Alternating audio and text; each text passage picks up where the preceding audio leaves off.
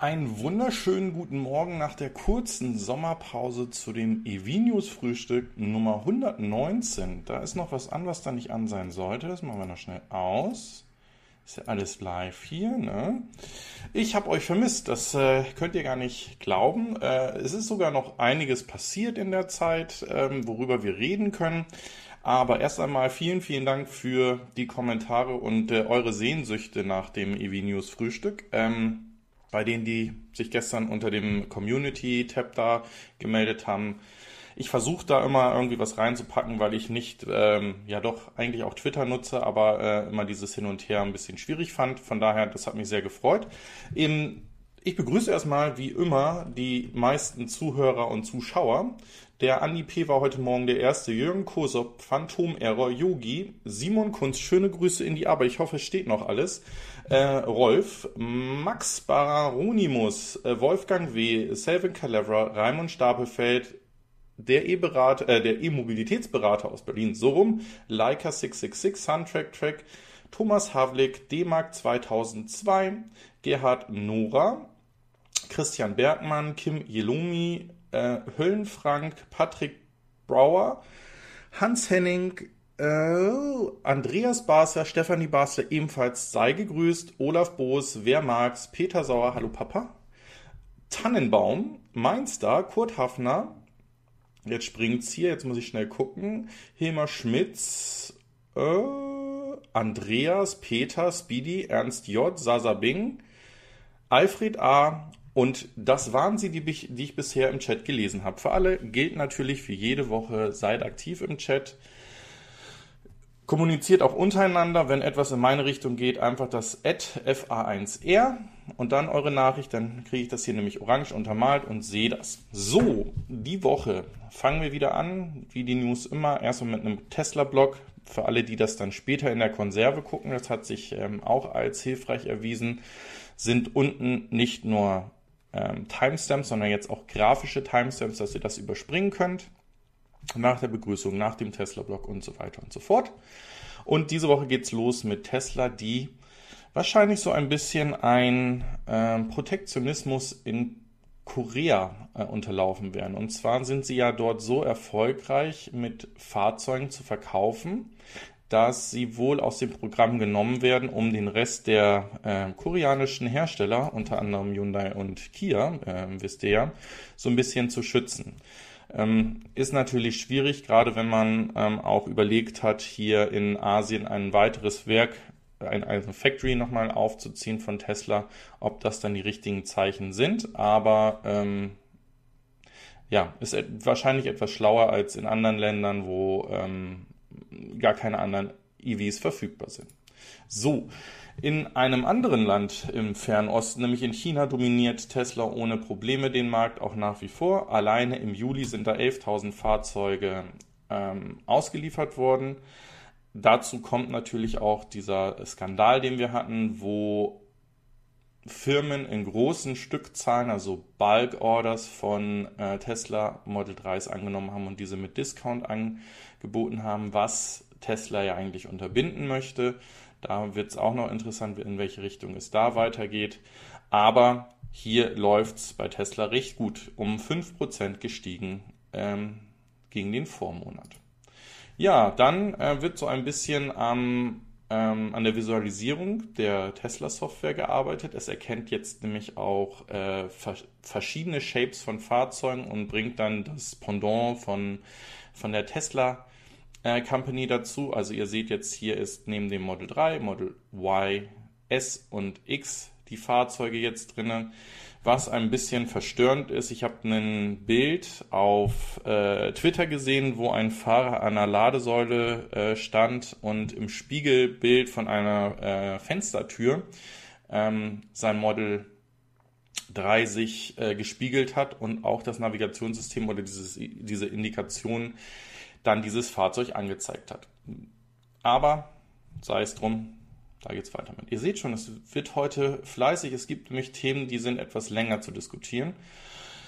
Auch ein Gerücht, ähm, das diese Woche hochkam, ist, dass Tesla wohl daran interessiert ist, eine Smartwatch zu bauen. Wie ist man darauf gekommen? Bei Explorer, einem norwegischen Hersteller, aktuell für Kinder-Wearables ist wohl ähm, in einem Patent und in Dokumenten, was sie als nächstes bauen wollen oder für Produkte, der Name Tesla auch mit aufgetaucht. Und da hat man eins und eins zusammengeführt, beziehungsweise wieder sehr viel ähm, gemutmaßt, dass wohl hier auch Tesla an einer Smartwatch oder einem Wearable interessiert sein sollte. Meine, mein Gedanke wird da eher in die Richtung gehen, dass man vielleicht versucht, hier den ähm, Schlüssel, den wir heute als Karte oder als ähm, Smartphone-App haben, dass man das auch auf Variables bringt oder ein Variable rausbringt, was dann mit dem Fahrzeug rauskommt. Also dass ihr eine Uhr habt, die mit dem Fahrzeug integriert ähm, ist und wahrscheinlich auch zusätzlich Funktionen hat.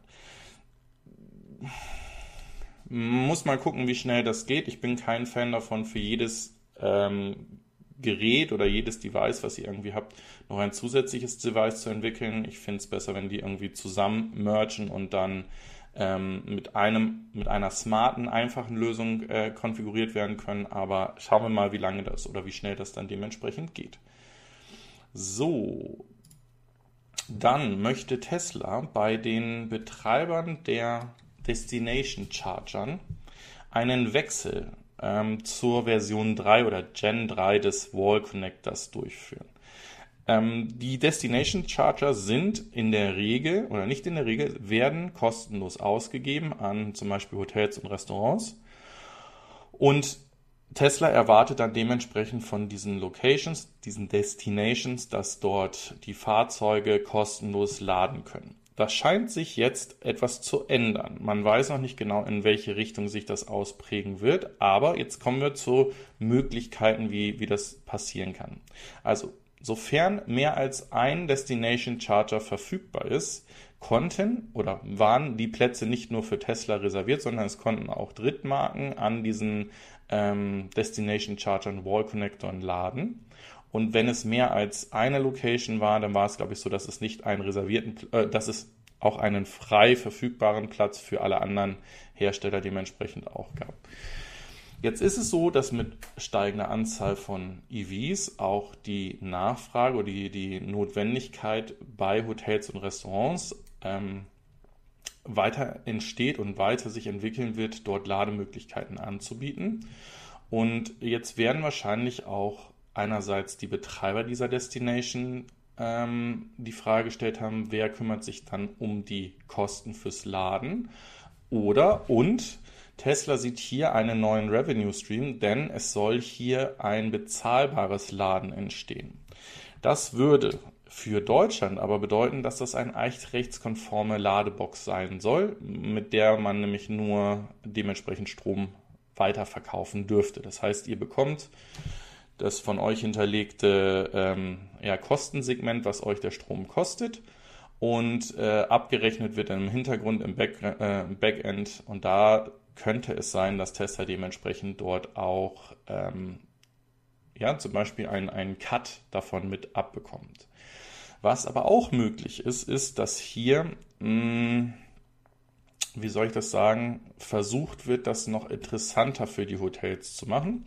Dass man da sagt, okay, wir haben jetzt die Early Movers und äh, Early Adapters für dieses System abgefragt und die, die jetzt hadern, die sagen, nee, ich will meinen Strom nicht verschenken, ich möchte dann schon irgendwie einen fairen Preis oder eine, das in meine Tagesstandpauschale äh, mit integrieren, dass die eine Möglichkeit bekommen, das zu kriegen. Finde ich interessant. Müssen wir mal sehen, wie lange das dauern wird, bis das äh, wirklich ähm, ja in großen Stückzahlen verfügbar und ausgerollt wird. Aber ähm, andere Systeme wie ChargeX und, und äh, andere Hersteller bieten das dementsprechend auch schon an.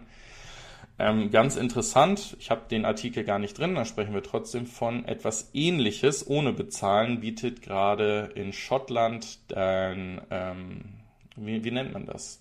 Der Nahversorger, also der, der Busanbieter an. In Zusammenarbeit mit BYD haben die halt auch für die Busse solche Ladepunkte angeschlossen. Und das Interessante dabei ist, dass das Vehicle to Grid ähm, getestet werden soll. Das heißt, da sind, glaube ich, 20 Busse, die an, oder 20 Ladepunkte, da wo die Busse angeschlossen werden können in Kooperation mit BYD. Und die bieten dann in der Nachtschicht, wenn die Fahrzeuge auf den äh, Parkplätzen stehen, bieten die ihre Pufferkapazität dementsprechend dem Stromnetz an und ähm, so können dann dementsprechend ähm, ja, Peaks abgefedert werden. Also eigentlich ein interessantes Thema, müsste mal sich ähm, anschauen, wie sich das weiterentwickelt. Für mich auf jeden Fall der richtige Weg. Wir haben nachher noch einen deutschen Hersteller, der so etwas ähnliches in New York ähm, gerade in, in, in Test bringt, dann nicht für äh, B2B, also Business to Business, sondern wirklich für den Endkonsumer. All das brauchen wir, wird allerdings sicherlich noch etwas Zeit dauern, bis das äh, überall verfügbar wird und äh, wir, wir das in einer ja, gewohnten Form sehen. Also von daher interessant. Interessant wäre, wenn jemand von euch auch mal schreiben könnte, der so einen Destination Charger betreibt in Europa, in Deutschland oder Österreich, Schweiz. Weiß ich, dass da viele Zuschauer sind, ob ihr da auch schon kontaktiert worden seid, dass ihr hier diesen Upgrade machen müsst, dürft, sollt, könntet. Ja, dann etwas Interessantes. Dazu möchte ich eigentlich noch ein ähm, etwas detaillierteres Video machen. Mal schauen, wie ich da die Zeit äh, vielleicht heute noch zu finde. Und zwar geht es darum, dass Tesla ein Aktiensplit ähm, angekündigt hat und ein Aktiensplit in Form von 5 zu 1. Also wenn ihr heute eine Tesla-Aktie habt oder die Fragmente von, äh, von, von, von ähm, Tesla-Aktien, dann werden diese in mal 5 genommen, also aus einem Stock werden 5 Stocks gemacht. Warum macht man das? Das ist jetzt eigentlich oder nicht eigentlich unter marktkonformen Bedingungen ist das eigentlich kein Hinweis dazu, dass ein Aktienkurs so wie hier 8% in die Luft springt oder äh, steigt, sondern ähm, das verändert sich normalerweise nichts an, an dem Kurs. Was sich verändert ist, also nehmen wir jetzt zum Beispiel mal an, die Aktie, eine Aktie ist 1500 äh, US-Dollar wert und an dem Tag des Splits wird dann der neue Marketpreis, der da gemacht wird, durch 5 dann dementsprechend sein, also irgendwo um die 300 US-Dollar. Ähm, und das Ganze macht man, und jetzt kommen wir zum eigentlichen Grund, zum einen, um Free Publicity zu kriegen. Es ist ein riesen, ähm, wie, wie soll ich das sagen? Also Tesla steht mit seiner Aktie und seiner Entwicklung extrem im Fokus von ähm, Finanzwerten, Finanzdaten. Es ist auch so, dass viele, die nichts mit Aktien zu tun hatten und vielleicht mit der Elektromobilität so die Berührung bekommen haben, gesehen haben, wie dieser Run und diese Entwicklung auf die Tesla-Aktie dementsprechend ist. So, und ein Aktienkurs von 1500 pro Aktie wenn man diesen, diesen äh, Interessenten nahelegt, dass die sagen, okay, ich will aber eine ganze Aktie besitzen oder ich kann bei meinem Broker sogar nur einen ganzen äh, kaufen, aber die 1500 Dollar stoßen mich ab oder ist für, für mich zu hoch. Damit senke ich den Preis und vielleicht auch physika äh, äh psychisch, psychisch, psychologisch ähm, den Entry-Punkt dafür, dass, dass Kunden sich hier für Tesla ähm, interessieren. Was auch ein Punkt sein könnte, ist, dass Tesla gegebenenfalls ja bald in den Standard Poor's 500 mit ein, äh, eingenommen oder aufgenommen wird, so rum, da sie diesen, äh, diese Grenze von vier positiven Quartalen hintereinander ähm, erfolgreich abgeschlossen haben und von der Marktgewichtung, ähm, von dem Wert des Unternehmens wahrscheinlich sogar einen Großteil des Standard Poor's äh, abdecken könnten. So, das heißt, auch hier wird das dann was passieren, wenn Tesla in den ähm, Indiz aufgenommen wird, dann müssen auch äh, Fondsgesellschaften, die zum Beispiel diesen Indiz abbilden, sei es in gemanagten äh, Aktienfonds oder in äh, Ex, äh, Exchange Traded Funds, also ETFs, diesen dementsprechend auch in der Gewichtung nachkaufen, wie Tesla denn dort vertreten sein wird. Und das führt alles dazu, so ein bisschen, dass hier der, ähm, ja, der Kurs ein bisschen manipuliert werden soll. Also Kurs im Sinne von eine Tesla-Aktie kostet zukünftig nicht mehr 1500, sondern wahrscheinlich um die 300 Dollar und entwickelt sich von dort dann dementsprechend wieder.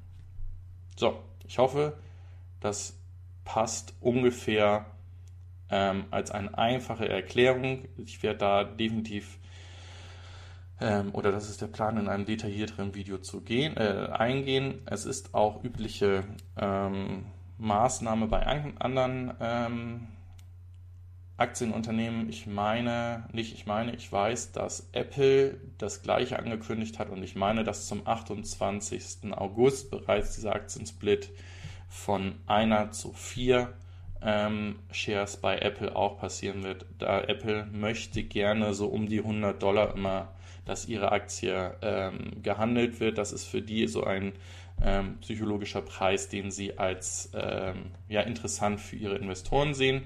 Aktuell liegen sie irgendwo bei den 400 Dollar. So, das jetzt aber erstmal zu Aktien und äh, detaillierter dann zu einem späteren Zeitpunkt. Ja, ähm, auch hier beim nächsten Thema geht es darum, dass ähm, eine Research Group, die von Tesla beauftragt wurde in Kanada, ein neues Paper vorgestellt hat mit einem theoretischen Weg, wie man die Energiedichte bei der nächsten Batteriezelle erhöhen kann und damit ähm, auch Kosteneffekte ähm, realisieren kann und somit die, die Kosten für Batterien senken kann. Mm, es wird hier auch nochmal darauf hingewiesen, dass es eben nicht in Richtung Solid State schon geht, wo die meisten äh, Marktbeobachter davon ausgehen, dass das der nächste Durchbruch sein wird. Also es ist sicherlich dieses Wunschdenken, einfach weil die ähm, ja, die positiven Eigenschaften einer Solid-State-Batterie ähm, einfach genial wäre, wenn sie schon da wären oder da also auch in, in großer Stückzahl produziert werden könnten. Aber danach sieht es nicht aus, ähm, sondern hier geht es wirklich um eine weitere Entwicklung von der Zellchemie von äh, Lithium-Ionen-Batterien oder beziehungsweise nahen chemischen Reaktionen. Wir kommen nachher nochmal zu einem, ich meine, deutschen äh, Paper, was ähm, ebenfalls hier im, äh, in der Batterieforschung unterwegs ist und ebenfalls einen Durchbruch hat, wo auf Lithium verzichtet wird und auf Natriumbasis dann ähm, die Reaktion stattfinden soll. So, kann es sein, dass der Chat bei mir hängt. Hier passiert gerade nämlich nichts mehr und es haben noch viele Moins gesagt. Da mache ich doch mal hier einen Refresh und hoffe, dass das besser wird. Lasst doch in der Zwischenzeit gerne mal einen Daumen da. Das hilft dem Algorithmus, dieses Video zu finden und äh, hilft mir, äh, weitere neue Abonnenten zu finden. Genug geplagt. So, geplagt. Passt doch hervorragend zu dem ähm, Adapter, den man beim Model S und X braucht, um ähm, auch an CCS laden zu können. Was gibt es denn dazu Neues? Und zwar ist da der Preis doch signifikant diese Woche gesenkt worden. Gerade in Europa, wo jetzt die Supercharger Version 3 Einzug halten und man auch so ein bisschen die Gerüchte hört, dass es wahrscheinlich bald nur noch den CCS-Anschluss auch an den Superchargern geben soll. Das bedarf dann dementsprechend die Umrüstung ähm, oder das Retrofit an den ähm, Model S und X, die auf dem Markt sind. Das funktioniert, also wenn ihr ein Modell habt, was nach dem 1. Mai 2019 gebaut ist, dann könnt ihr diesen Adapter dementsprechend kaufen und müsst kein Retrofit im Fahrzeug machen. Ansonsten habt ihr sicherlich auch schon ganz viele Videos hier bei YouTube gesehen, wo dann zum Beispiel ein Ranger oder wo ihr das in der ähm, Werkstatt bei Tesla ähm, umbauen lasst und damit ihr mit diesem Adapter an CCS laden könnt. Und das hat bisher so 500, 599, also 500 bis 600 Euro für das Umrüsten inklusive des äh, Adapters gekostet und ist jetzt ähm, gesenkt worden auf 299 Euro in Europa inklusive des Adapters. Das heißt, hier bietet man ähm, einer größeren Interessentengruppe jetzt diese Lösung auch an und das zeigt oder beziehungsweise das könnte auch da, wie gesagt, drin resultieren, dass man von seinem ehemaligen Standardstecker dementsprechend wegkommt und die Supercharger dann ihre ähm, optimale Leistung dann auch über den CCS-Anschluss bringen werden und ähm, man dann diesen Adapter dementsprechend braucht. So, jetzt gibt es mal eben einen Schluck. Äh, was ist hier passiert? Sekunde einen Schluck Kaffee. Prost. So, dann ist ähm, relativ spät oder wesentlich später, als es eigentlich released wurde, bekannt geworden, dass an dem Patent, was rund um das Smart Summon ist, auch Elon Musk selbst involviert war. Also nicht irgendwie, weil er der ähm, CEO des Unternehmens oder der, der Vorstandsvorsitzende des Unternehmens ist, sondern er hat aktiv daran mitgearbeitet. Das ist auch etwas, was in, in vielen Unternehmen eben ähm, gerade im, im Top-Management da nicht mehr passiert, dass die selbst in der Forschung oder Entwicklung von ähm, Patenten mit ähm, involviert sind. Und hier taucht, wie gesagt, sein Name unter ähm, den ähm, Autoren oder als Co-Autor dementsprechend für dieses Patent mit auf. Hier steht es 18 weitere, ähm, 18 insgesamt, also 17 weitere mit ihm zusammen. Und ist ja, wie gesagt, eine Funktion, die leider bei uns noch nicht in voller Gänze ausgerollt ist aufgrund von regulatorischen Vorgaben. Aber in anderen Märkten kann diese Funktion bereits genutzt werden. Auch hier soll es weitere Entwicklung in den nächsten Monaten geben, wie das Smart Summon sich verbessern und ähm, ja, geupdatet werden soll. So, dann ist das hier das Thema. Nein, dann bleiben wir so, wo, wo wir sind. Ähm, was auch diese Woche mitgeteilt wurde, ist, dass die Tesla-Batterie beziehungsweise wieder ein Research-Team, was von Tesla beauftragt wurde, ähm, durch die Fortschritte und die Gewichtsreduktion und ähm, ähm, wie, wie soll ich das sagen, durch die Höhe der Energiedichte es auch möglich macht, die Batterien für elektrische Flugzeuge einzusetzen.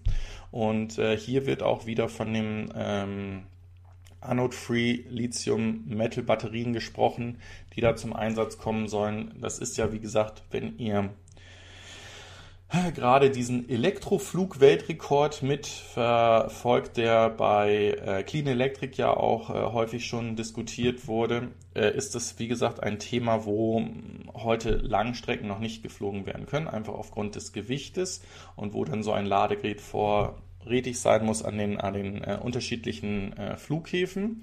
Und ähm, wenn ich natürlich hier in die kommerzielle ähm, Flugnutzung komme, wie es auch hier auf diesem Flugzeug hier so, so ein ähm, Kurzstrecken-Business-Jet gehen soll, dann brauche ich natürlich Batterien, die auch weitere Strecken realisieren können. Also Batterien, die leicht sind, weil Gewicht eben wichtig ist bei den äh, Fluggeräten und eine höhere Energiedichte haben, damit ich auf möglichst wenig Raum mit möglichst wenig Gewicht möglichst viel aus diesen Zellen rausholen kann, um die Strecken, die, die Flugstrecken dementsprechend auch verlängern zu können.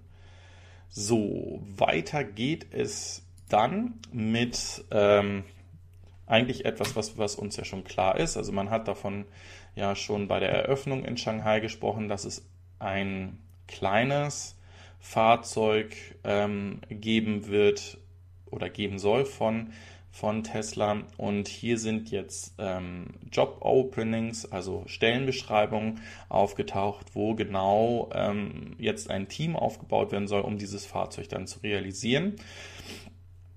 Von etwas Ähnlichem können wir dann wahrscheinlich auch in Berlin ausgehen, wenn wir ähm, in Grünheide sind, denn da gibt es ja auch Gerüchte, dass es da ein Einstiegsfahrzeug ähm, für den europäischen Markt in dem geben soll.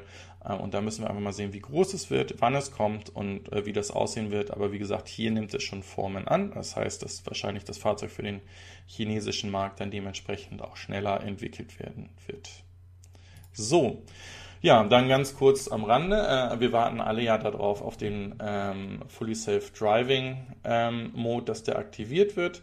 Ähm, wir sind hier also einem, vor einem Quantensprung, sagt Herr Musk, und es wird ein ähm, durch ein, ein komplett neu ähm, Programmierung oder ähm, Rewrite, ja, Neuschreiben des, des ähm, Programmcodes in sechs bis zehn Wochen dann ein ähm, Rollout geben von einer Software, die dann das Fully Safe Driving erlauben wird. Ich glaube da noch nicht dran. Wie gesagt, ich lasse mich gerne Lügen strafen. Bisher lag ich gut mit meinen Vermutungen, dass das nicht passieren wird.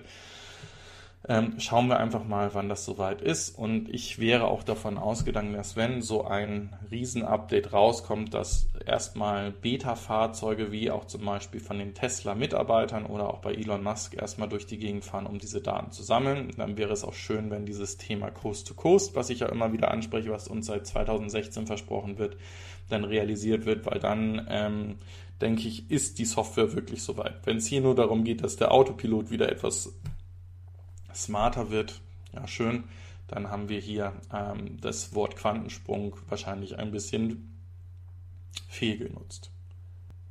So, der Phantom-Error schreibt gerade, er hofft, dass äh, Tesla hier auf die LF, LFPO-Zelle umsteigt, also Lithium-Eisenphosphat.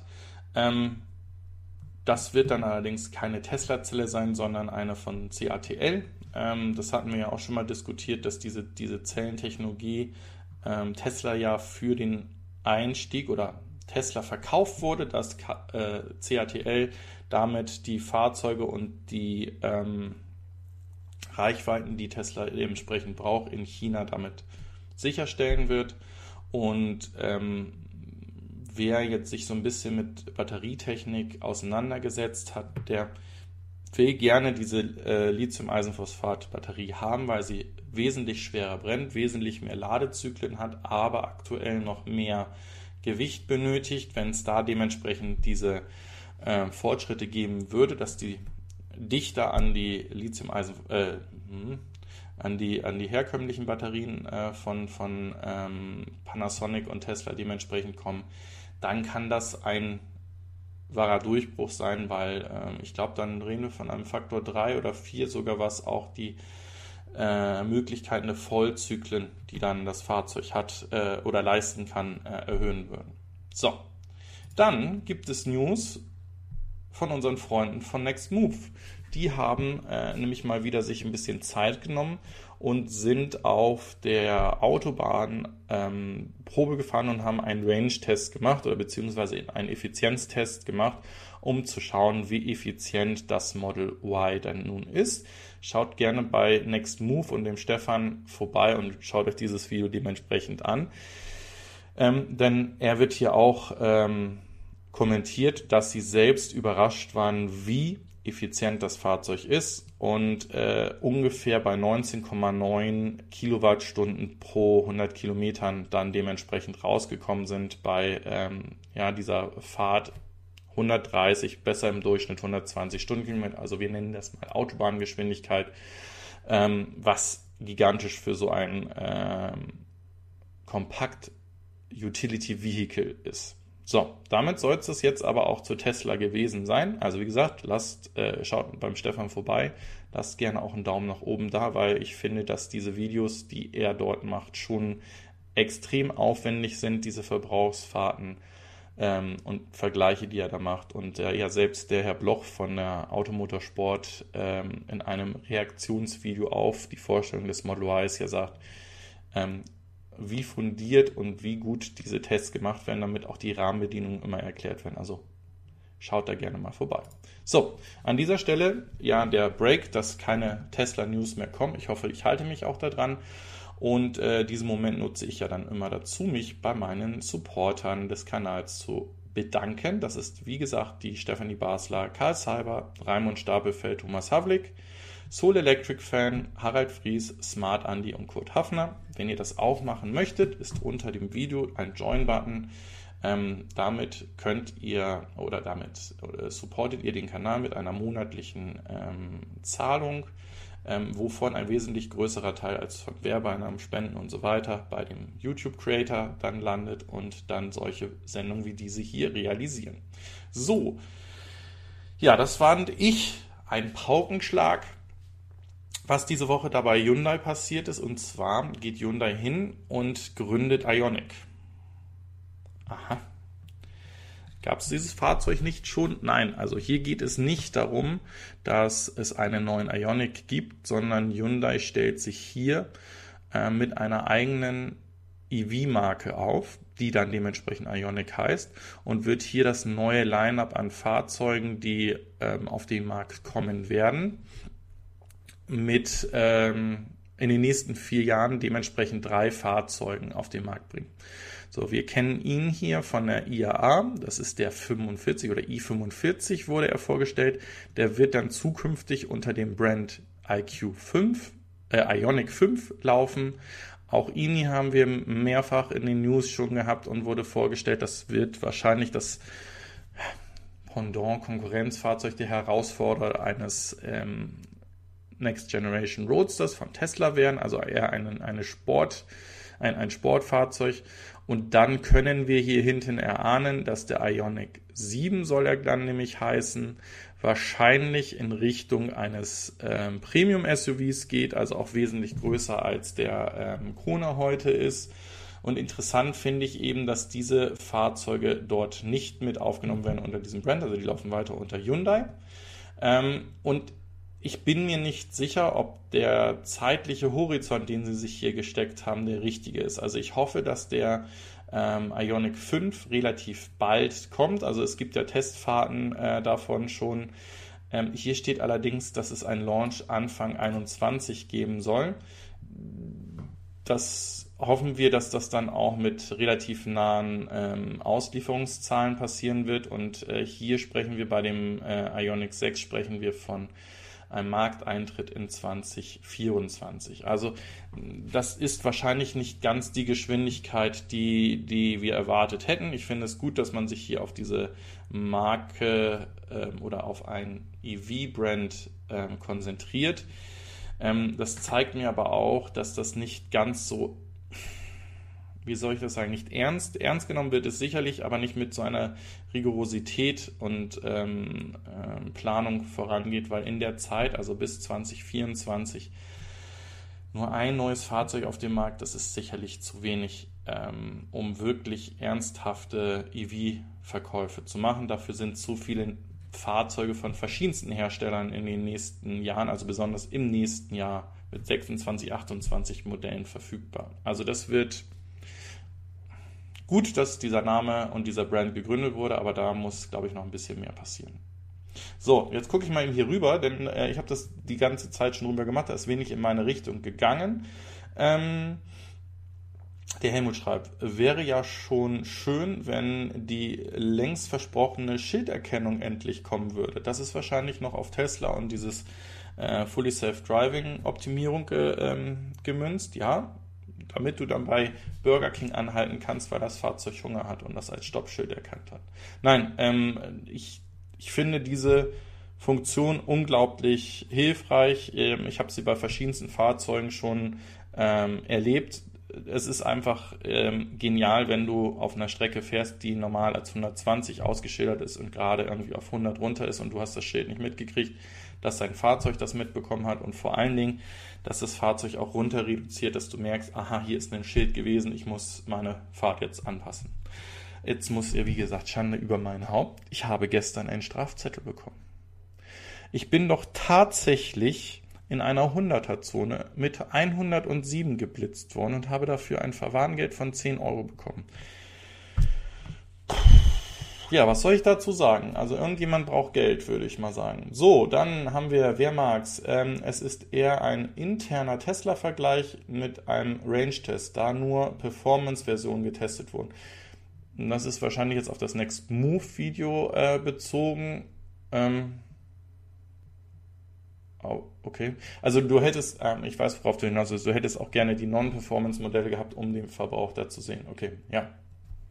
Ja, macht klar. Und äh, Beat äh, Flühler, Flühler sagt, der Verbrauch war nach Bordcomputer. Okay. Naja.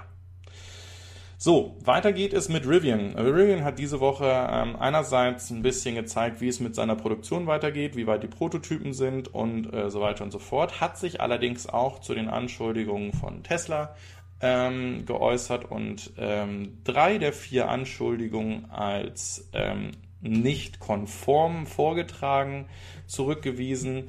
Ähm, ich denke, man kann hier davon ausgehen, dass es hier bei diesen ähm, ja, Industriespionagefällen, die hier Rivian vorgeworfen werden oder die sich die Unternehmen ja gegenseitig ähm, vorwerfen. Das, das ist ja nicht nur Rivian und Tesla, sondern auch Tesla und Nikola Motors und so weiter und so fort. Ähm, dass wir das noch einige Zeit weiter auch erleben werden und dass es da noch einige äh, News dann zu geben wird. Ähm, leider sind die Fahrzeuge immer noch nicht für den europäischen Markt ähm, reservierbar. Also gerade die SUV-Variante würde hier wahrscheinlich ebenfalls gut gehen.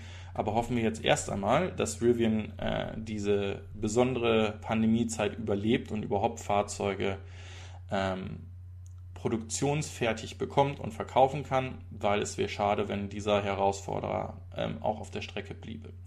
Dann haben wir nur kurze Randnotiz einen Preis für den Cadillac Lyric bekommen.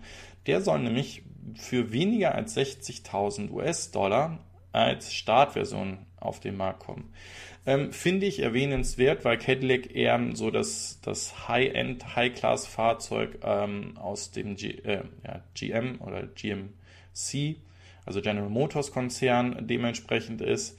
Und ähm, könnte interessant werden, weil hier sind sicherlich auch oder hier ist sicherlich auch mit Rabatten ähm, zu rechnen, dass die Fahrzeuge dann dementsprechend mit einer vernünftigen Ausstattung, was was ich bei 70, 75.000 äh, US-Dollar dann rauskommen, was immer noch teuer ist, aber absolut vergleichbar oder ein, ein Konkurrent auch für einen Model X oder für einen e-tron oder was haben wir da noch da an, an Fahrzeugen, die in so einem luxuriösen SUV oder Premium-SUV-Bereich sind? Aber genug der Worte zum nächsten SUV, der in den USA gebaut werden soll. Denn äh, VW hat hier bekannt gegeben, dass sie zusammen mit SK Innovation in den USA, in, in der Nähe des Werks in Chattanooga, ein äh, Batterieforschungszentrum zusammen mit SK Innovation auch aufbauen werden. Ähm, ich hoffe, dass es nicht bedeutet, dass ähm, VW in Europa nichts machen wird, sondern sich hier nur noch auf das Ausland bzw. Auf, auf die USA konzentrieren wird, ähm, da wir andere Batterieforschungs- und Batteriefabriken ja in Europa bekommen werden, ist äh, da einfach mal mit zu hoffen, dass das nicht der Fall ist. Äh, gut für den US-amerikanischen Markt, ein bisschen bedenkenswert finde ich es für unseren Markt. So, Alfred A. schreibt, 10 Euro für 7 Kilometer über Limit ist doch ein Trinkgeld äh, und keine Buße, sage ich als Schweizer. Ja, ähm, ja. So, ähm, Max Baronimus schreibt auch noch dazu, ich befürchte, die 10 Euro decken nicht mal das Verwaltung, den Verwaltungsaufwand. Da gehe ich auch von aus und äh, das ist auch das, was mich so extrem gewundert hat. Also Dafür habe ich ein schönes Bild gekriegt. Oder sogar zwei. Weiter geht es mit dem wahrscheinlich einem der nächsten Fahrzeuge von unserem Owe Kröger. Nein, äh, Scherz beiseite. Diese Woche gab es einige News rund um Lucid. Und zwar ist das EPA-Rating, was rausgekommen ist, recht bemerkenswert, denn danach sollen 803, äh, 832 Kilometer mit einer einzigen Ladung bei dem Fahrzeug realisiert werden. Das würde in meiner Rechenart dafür hinweisen, dass der Akku größer als 100 Kilowatt sein äh, wird, der dort verbaut wird. Was ähm, auch diese Woche bekannt wurde, ist, dass äh, hier die Testfahrten ausgeweitet wurden, dass ähm, der extrem niedrige Schwerpunkt äh, das Fahrzeug sehr agil macht und, und es wirklich ein Performance-Fahrzeug auch ist. Aber es wurde auch bei dem Peter Rollinson ähm, darüber gesprochen oder nicht gesprochen, es wurde bestätigt, dass es auch auf der Plattform als nächstes einen Premium-SUV-Fahrzeug geben wird. Das ist auch, wir können davon halten, was wir wollen. Es gibt Leute, die mögen die SUVs, es gibt Leute, die mögen sie nicht. Ähm, da die aber gut nachgekauft werden, werden, glaube ich, jeder Hersteller und auch jede, jedes, ähm, jeder Herausforderer, jedes Startup, was da irgendwie am Markt ist, dumm, wenn sie nicht auch versuchen würden, hier ähm, Kunden für sich zu gewinnen. Und äh, wenn es dann ein SUV sein soll, dass diese verkauft werden. Was ich, wie gesagt, ja, nach wie vor gut finde, ist, dass der Lucid eher eben als ähm, Luxussedan, also Luxuslimousine, auf den Markt kommt, dass das das erste Fahrzeug ist und nicht als erstes ein SUV auf den Markt kommt. Ich bin gespannt, hm, wann das Fahrzeug dann ähm, auch nach Europa kommt. Also es wird aktuell noch davon ausgegangen und äh, bestätigt, dass im September die ersten Produktionsfahrzeuge auf den Markt kommen sollen. Und dann wird, wie gesagt, aber erstmal der nordamerikanische Raum versorgt. Ähm, ich meine, Ofe hatte in einem Video zur Erklärung, warum er sein Model S verkauft hatte, gesagt, dass es da bald News von ihm geben wird ähm, wie es mit dem Lucid Air weitergeht. Und ich meine, dass er ja auch in recht engen Kontakt dort mit eben diesem Peter Rollinson ist. ähm, dass da vielleicht auch mal ähm, Bilder oder Informationen noch kommen, die wir erwarten und vielleicht der Ofe ja das erste Fahrzeug auch für Europa kriegt, weil die Präsenz hätte er definitiv, um das vernünftig ähm, bewerben zu können. So. Äh, blub, hier geht's weiter. Andi mit E. Ist eine Informationsbeschaffung nicht etwa einseitig, wenn alle deine zitierten Berichte von Fred Lambert sind? Ähm, ich konzentriere mich da einerseits auf äh, elektrik.co. Ähm, das liegt daran, dass ich von denen die äh, Genehmigung habe, diese äh, nutzen zu dürfen. Ihr habt das sicherlich festgestellt oder gesehen, dass bei ähm, vielen anderen News-Sendungen, die es gibt, gerade die Bilder und alles weggepixelt werden und ähm, hier noch nicht ganz klar die Rechtslage ist, ähm, ob diese Quellenangabe, dass man darüber spricht, dementsprechend ähm, ob das in Ordnung ist oder wie man sich da verhalten muss, wie man richtig die Quellen äußern muss. Ähm, ich, wie gesagt, wir, wir werden sehen, in welche Richtung es geht. Vielleicht darf es diese Sendung dann zukünftig in dieser Form gar nicht mehr geben, ähm, dass ich ja, selbst recherchieren ist ein bisschen schwer, ähm, all diese äh, Themen, ähm, dafür bräuchte ich ein riesiges äh, Team, um um das vorzubereiten. Auch äh, ihr seht das an den anderen Sendungen, äh, wie zum Beispiel die schwungvollen ähm, News am Montag oder ich, äh, ich, denke auch, dass die Next Move News sehr aufwendig produziert sind, teilweise mit, mit ähm, Greenbox oder Greenscreen ähm, produziert werden. Das ist ähm, dann ein Todesstoß für kleinere News-Sendungen wie diese hier. Und darum habe ich mich darauf konzentriert, zu fragen, dass diese dass das in Ordnung ist, dass ich äh, über diese spreche. Ähm, ja, das ist der, der eigentliche Grund. So, dann Raimund Schabefeld äh, schreibt, er sei froh, dass der neue Bußgeldkatalog einkassiert worden ist, sonst hättest du 15 bezahlen müssen. Sorry, ich meine 20. Hi, okay. In der Schweiz sogar 60 Franken. Das wird. Äh, okay, Krass. Und hier der Thomas Havlik sagt, dass, das, äh, dass der Lucid Air wahrscheinlich ein ähm, besserer S-Klasse wird. Also das wollen wir mal. Ja, also es wird auf jeden Fall ein luxuriöses Fahrzeug, was in der S-Klassen-Liga äh, fahren kann. Aber wir wissen ja auch, was für ein Riesensprung bei dem EQS kommen soll. Da wäre ich erst einmal ein bisschen vorsichtig äh, mit, mit, äh, mit dieser Aussage, äh, dass da Lucid außen stand ein besseres Fahrzeug als äh, die S-Klasse oder die EQS bauen kann. So, jetzt aber zu Siemens. Ähm, die sind nämlich in New York in einen Test gegangen, um hier eine neue smarte EV-Ladetechnologie zu entwickeln. Bei der soll es darum gehen, dass ihr zum Beispiel wirklich an, nennen wir es jetzt einfach mal Laternen oder irgendwelchen Steckdosen mit eurem Stromtarif, den ihr zu Hause habt, zahlen könnt. Das heißt, ihr bezieht den Strom über, eine, über einen fremden Zähler und abgerechnet wird es aber mit eurem Stromtarif. Und das ist genau das, was ich, was ich euch ja gesagt habe. Ja, bitte, her damit. Das ist genau das, was wir brauchen. Ich kümmere mich einmal um meinen Stromtarif. Ich weiß dann, wie viel ich verfahre. Ich habe dann vielleicht ein smartes Kabel oder ich identifiziere mich an, den, an diesen Meter an der Steckdose oder, oder, oder. Ich denke, dass das an dem, äh, an dem Fahrzeug oder so wie es zum Beispiel Ubitricity auch macht, dass die Intelligenz entweder im Fahrzeug oder am, äh, an diesem Kabel dementsprechend ist, cleverer ist, als darauf zu warten, dass alle ähm, Straßenlaternen und äh, Strom Dosen dieser Welt ähm, smart oder aktualisiert werden, damit sie diese Kommunikation machen können. Also von daher ist es cleverer, diese, dieses Device, dieses Tracking entweder in einem Fahrzeug direkt zu verbauen oder eben in der Übergangsphase so etwas ähm, mit dem Kabel dann zu liefern. Also halte ich für sehr, sehr interessant. Ah, guck mal hier. Was wäre ich ohne Raimund Stapelfeld? Da schreibt er nämlich schon genau meine Vermutung. Ähm, Siemens E-Mobility hat hier wohl Ubitricity geschluckt. Und dann macht es auch Sinn und dann ist auch die, die Annahme von mir, dass die Intelligenz im Kabel sein muss, ähm, realistisch. Ähm, danke für den Hinweis. Da war ich nicht äh, drauf aus. Ich hoffe, dass Siemens E-Mobility Solutions äh, antwortfreudiger ist als Ubitricity, weil ich warte da immer noch auf meine Antwort, die ich damals vor über zwei Jahren gestellt habe, als ich so ein Ladekabel haben wollte. Ja, so viel zu äh, dem Thema.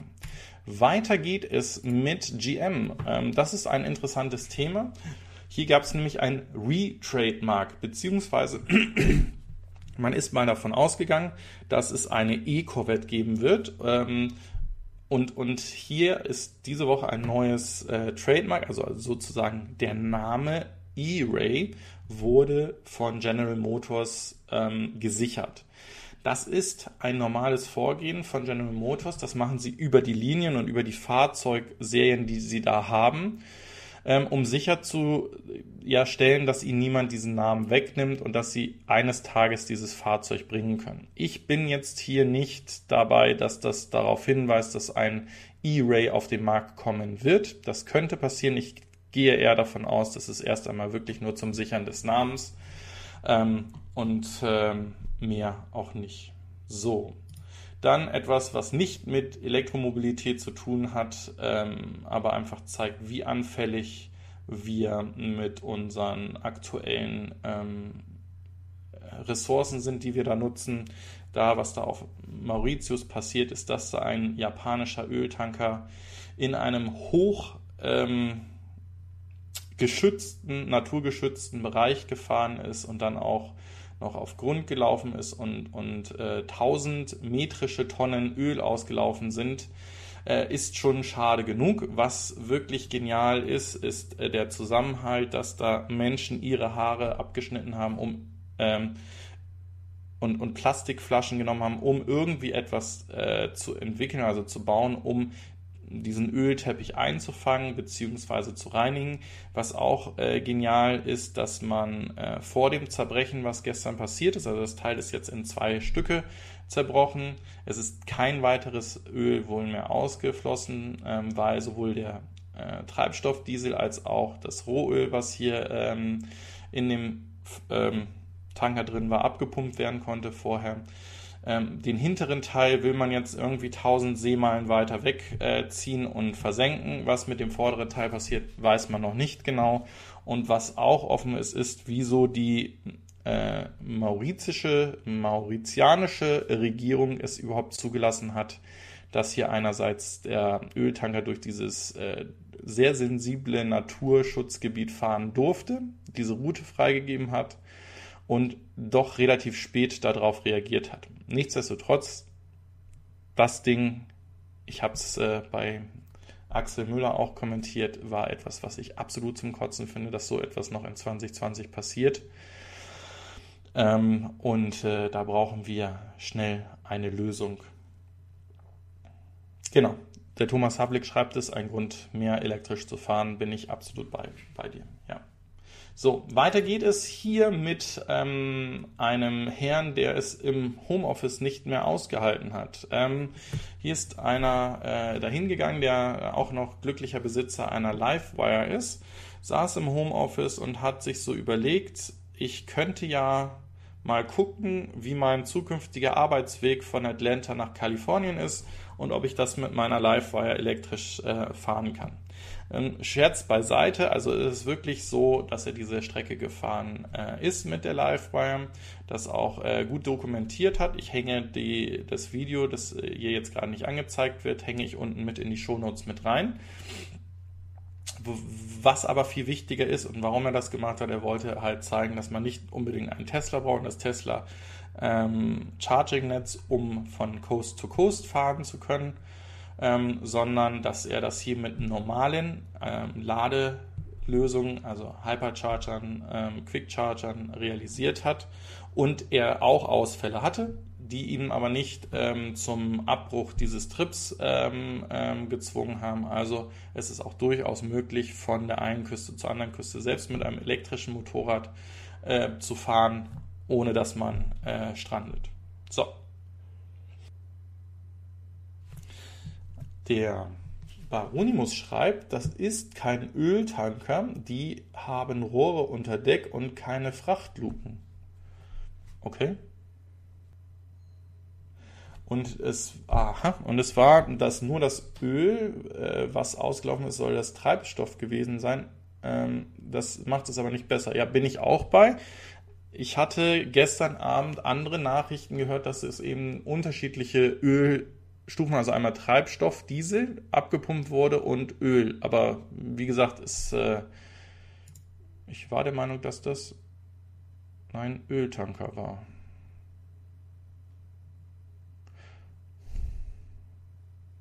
Ich gebe dir aber recht, das sieht eher nach Frachtluken aus als. Ja. Dann nehme ich alles zurück und behaupte das Gegenteil.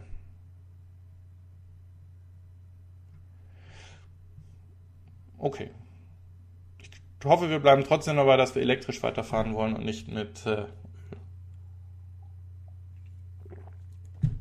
So, jetzt kommen wir zu der Nachricht, die ich bei dw.com gefunden habe, die ähm, einer Grundlagenforschung, also ganz, ganz weit von, von Produktionsnetze, darum geht, dass wir ein, dass ein Durchbruch in Sicht ist, ähm, Akkus herzustellen, die nicht auf Lithium setzen, sondern auf Natrium setzen. Und ihr habt jetzt in dieser Sendung, also in dieser einen Woche gesehen, wie viele unterschiedliche Forschungsteams an Batterielösungen, an, sei es ähm, an, der Chemie, äh, in der, an der Chemie, die eingesetzt wird, an der Form der Akkus, aber auch an ähm, der Weiterentwicklung hin zur Solid State oder was auch immer die nächste Batterie sein soll. Und das ist definitiv etwas, äh, das ist dem geschuldet, dass der Markt, dass das Interesse an batterieelektrischen Fahrzeugen äh, weiter steigt und dass mehr und mehr Staaten jetzt auch aufgrund der Pandemie Forschungsgelder in diese äh, Forschung stecken, was wir ja auch schon mal gemacht haben. Da ist es allerdings versiegt, weil es keiner für ernst genommen hat, dass wir mal mit batterieelektrischen Fahrzeugen fahren sollen. Und ähm, jetzt kommen natürlich dann solche Forschungsprojekte oder Grundlagenforschung, ähm, äh, wie soll ich das sagen, ans Licht. Und diese Natrium-Akkus ähm, wären also wären wesentlich günstiger und ressourcensparender zu produzieren. Und das sollte auch definitiv etwas sein, ein, ein, ähm, ein Augenmerk, was wir dabei haben. Etwas, was schon sauberer ist als Verbrennungsfahrzeuge, soll ja nicht heißen, dass wir es nicht weiter einsetzen äh, oder verbessern können, sondern dass jetzt dort die Forschung entsteht. Ich hatte ja mal gesagt, bei dem Elektromotor sind nur noch Prozentpunkte, also einstellige Prozentpunkte in der Effizienz ähm, zu realisieren. Das ist also nicht wie Verbrennungsmotoren, die sich über Jahre verbessert haben. Ähm, was aber definitiv ein Punkt ist, in dem man forschen kann, ist eben ähm, einerseits die Chemie, die in den Akkus eingesetzt wird und zum anderen ähm, auch, wenn es dann später darum geht, ein Recycling von Batterien zu machen, dass das neue Geschäftszweige werden werden und wo sich Effizienz definitiv auszahlen wird. So, und jetzt etwas komplett Absurdes, bevor wir zu einem der kuriosesten Themen dieser Woche kommen. Auch das ist eigentlich schon kurios, denn es hat ein Elektroauto es auf die Webseite von Top Gear geschafft. Wir sprechen hier von dem Hyperion XP1. Ähm, es gibt dazu ein Video, was ich unten mit reinhängen werde. Es ist ein äh, wirklich krasses Superfahrzeug, was da kommen soll. Ähm, das Video basiert leider nicht auf einem Prototypen, der irgendwie in echt anzufassen ist, sondern teils Computeranimationen, ähm, teils ähm, Claims, dass das Fahrzeug über 1000 Meilen weit fahren soll. Also wir reden von 1600 Kilometer mit einem Tank oder einer Ladung. Das Fahrzeug soll mit Wasserstoff entsprechend fahren und das Ganze soll ähm, in 2,2 Sekunden von 0 auf 100 beschleunigen. Ja, äh, das, wie gesagt, lasse ich einfach mal stehen. Ich finde dieses Fahrzeug und, äh, und, und diese Bilder so krass, ähm, dass ich es mir fast nicht vorstellen kann, dass das wirklich mal irgendwie Realität werden wird. Ähm, aber zumindest die Reichweite würde es auch schaffen, an dem heutigen Wasserstofftankstellennetz entsprechend ähm, wieder aufzuladen. Also, das am Rande ein bisschen, äh, wie soll ich das sagen, mit einem Lächeln. Und äh, hier, hier geht man wieder auf die Hauptfacts ein. Also der Tank kann in drei bis fünf Minuten wieder gefüllt werden. Einen Preis gibt es übrigens noch nicht zu dem Fahrzeug. Es soll irgendwann in 2022 auf den Markt kommen. Wir werden mal sehen, wo das, wo das, äh, was da noch draus wird und ob das wirklich kommt. So, dann kommen wir zum äh, Thema, wo viele News ähm, Outlets, also Zeitungen äh, durch äh, die Bank, aber leider auch ähm, einige äh, YouTube-Sendungen äh, reingefallen sind. Und zwar gab es diese Woche das Gerücht oder die Falschmeldung, dass bei den gestiegenen Anforderungen und Anfragen an die BAFA für die E-Auto-Prämie, die ja jetzt erhöht wurde als ähm, Konjunkturpaket im Rahmen der ähm, Pandemiebewältigung, dass dort 25 Prozent dieser Anträge als ungültig zurückgeschickt werden. So, das heißt jetzt erstmal noch nicht wirklich viel. Also, ähm, ich, ich, hatte euch in, vor, vor ein paar Wochen ja darum gebeten, selber immer diese Dinge zu hinterfragen und solche, solche Nachrichten auch richtig zu deuten. Ähm, und dazu gehört auch, dass man, wenn man so ein Fahrzeug sich kauft und so einen Antrag ausfüllen will, dass man sich vielleicht auch mal, wenn es auch komplex und vielleicht sogar schwer zu lesen ist und zu verstehen ist, sich in die Materie reinliest, um auch vielleicht das ein oder andere Stück besser zu wissen, worum es geht und was eigentlich erfüllt werden soll. Es gibt Kanäle, gerade der Stefan von Next Move macht es sehr gut und fasste das ja auch mit der ähm, mit der CO2-Steuer oder wie das mit den BAFA-Anträgen ähm, passieren soll, recht kurz zusammen. Nur sollten wir uns nicht auf solche kurzen Themen berufen und dann zu dem nächsten Händler rennen und so ein Auto bestellen, weil wir haben immer davon gesprochen, dass die Händler noch nicht so weit sind und dieses Know-how haben, uns äh, Elektroautos A vernünftig zu verkaufen und genau wissen, was sie denn zu tun haben. So, und dann sind wir nämlich genau bei den Themen, worum es dabei, äh, worum es geht oder wozu es im ersten eine Ablehnung bei der BAFA kommen kann. Wenn nämlich äh, einer oder ja, es reicht ein Punkt, ein, eine Voraussetzung nicht gegeben ist. Und die kann zum Beispiel sein, dass dieser ähm, Herstelleranteil von 3000 Euro nicht vernünftig in der Rechnung ausgewiesen ist. Also dass das Fahrzeug auch 3000 Euro günstiger oder rabattiert von dem Hersteller wird. Oder dass das Fahrzeug unter 40.000 äh, Euro Nettolistenpreis in der Basisversion zu haben ist. Oder dass das Fahrzeug nicht in der BAFA-Liste drin sind. Oder oder oder. Da gibt es ganz viele Gründe für. Und wenn man die verstanden hat und wenn man sich das durchliest, dann kann man einerseits schon bei dem ähm, Ausgeben des Fahrzeugs, wenn man die Rechnung bekommt, darauf hinweisen, bevor man diesen Antrag stellt, der ja auch nicht morgen geprüft ist, sondern das einige Zeit in Anspruch nimmt. So. Aber wir reden nicht von 25% abgelehnten, sondern äh, derzeit 5%. Das hat extra hier die offizielle Seite der BAFA des Bundes, also das Bundesamt für Wirtschaft und Ausfuhrkontrolle, ähm, ich meine gestern, richtig? Vorgestern äh, nochmal korrigiert. Ähm, es gibt da, wie gesagt, einige Klarstellvideos auch dann schon zu, dass da äh, diese, die Sendungen auf Fake News reingefallen sind. Und da muss man auch wieder sagen, und das ist wieder der Hintergrund, hinterfragt solche Nachrichten, gerade wenn ihr sie bei Twitter, Facebook oder sonst wo lest oder in irgendeiner äh, Zeitung. Es ist teilweise einfach nicht vernünftig recherchiert und es werden da Dinge aus durcheinander gebracht. Und wenn ich jetzt böse bin und sage, dass es so einfach als ein Lobbyverband ist, der immer noch versucht, gegen die Elektromobilität zu schießen, dass ich damit das Kaufinteresse abflachen oder abkühlen kann, dadurch, dass ich so einen Blödsinn verbreite und das verbreitet sich so schnell in die, ähm, in die breite Masse, dann habe ich mein Ziel relativ einfach, relativ günstig realisiert und äh, das kann es auf gar keinen Fall sein. So. Ich gucke nochmal hier in den Chat rein. Ähm, hier tauscht ihr euch noch aus, dass das ein Massengutfrachter ist. Das hat Wehrmarks geschrieben. Dann schreibt der Raimund Stapelfeld, dass die Schweröldieselmotoren auch mit leichtem Öl gefahren werden sollen. Ja, das sollten sie auch. Das wäre nämlich Marine. Äh, Diesel. Und dann schreibt Andi mit E noch, äh, für alle anderen ist der Ton okay, für dich nicht. Und Fair. Achso. Okay, also ähm, an dem Ton wird sich einiges ändern, wenn dann, und jetzt kommen wir dazu, ich habe vor zehn Wochen ein äh, Mikrofon bestellt mit einem Arm, damit auch nicht diese Erschütterungsgeräusche hier mitkommen sollen. Ähm, dann wird das Ding hier irgendwann hängen. Es ist allerdings immer noch nicht geliefert worden und ich habe irgendwann jetzt einen Liefertermin weiter verschoben bekommen im September. Ich werde an der Technik etwas machen, das kann ich euch versprechen. Und dann kommt hier nochmal der Immobilitätsberater. Die Problematik sind die Nachweise beim Leasing. Okay. Ähm,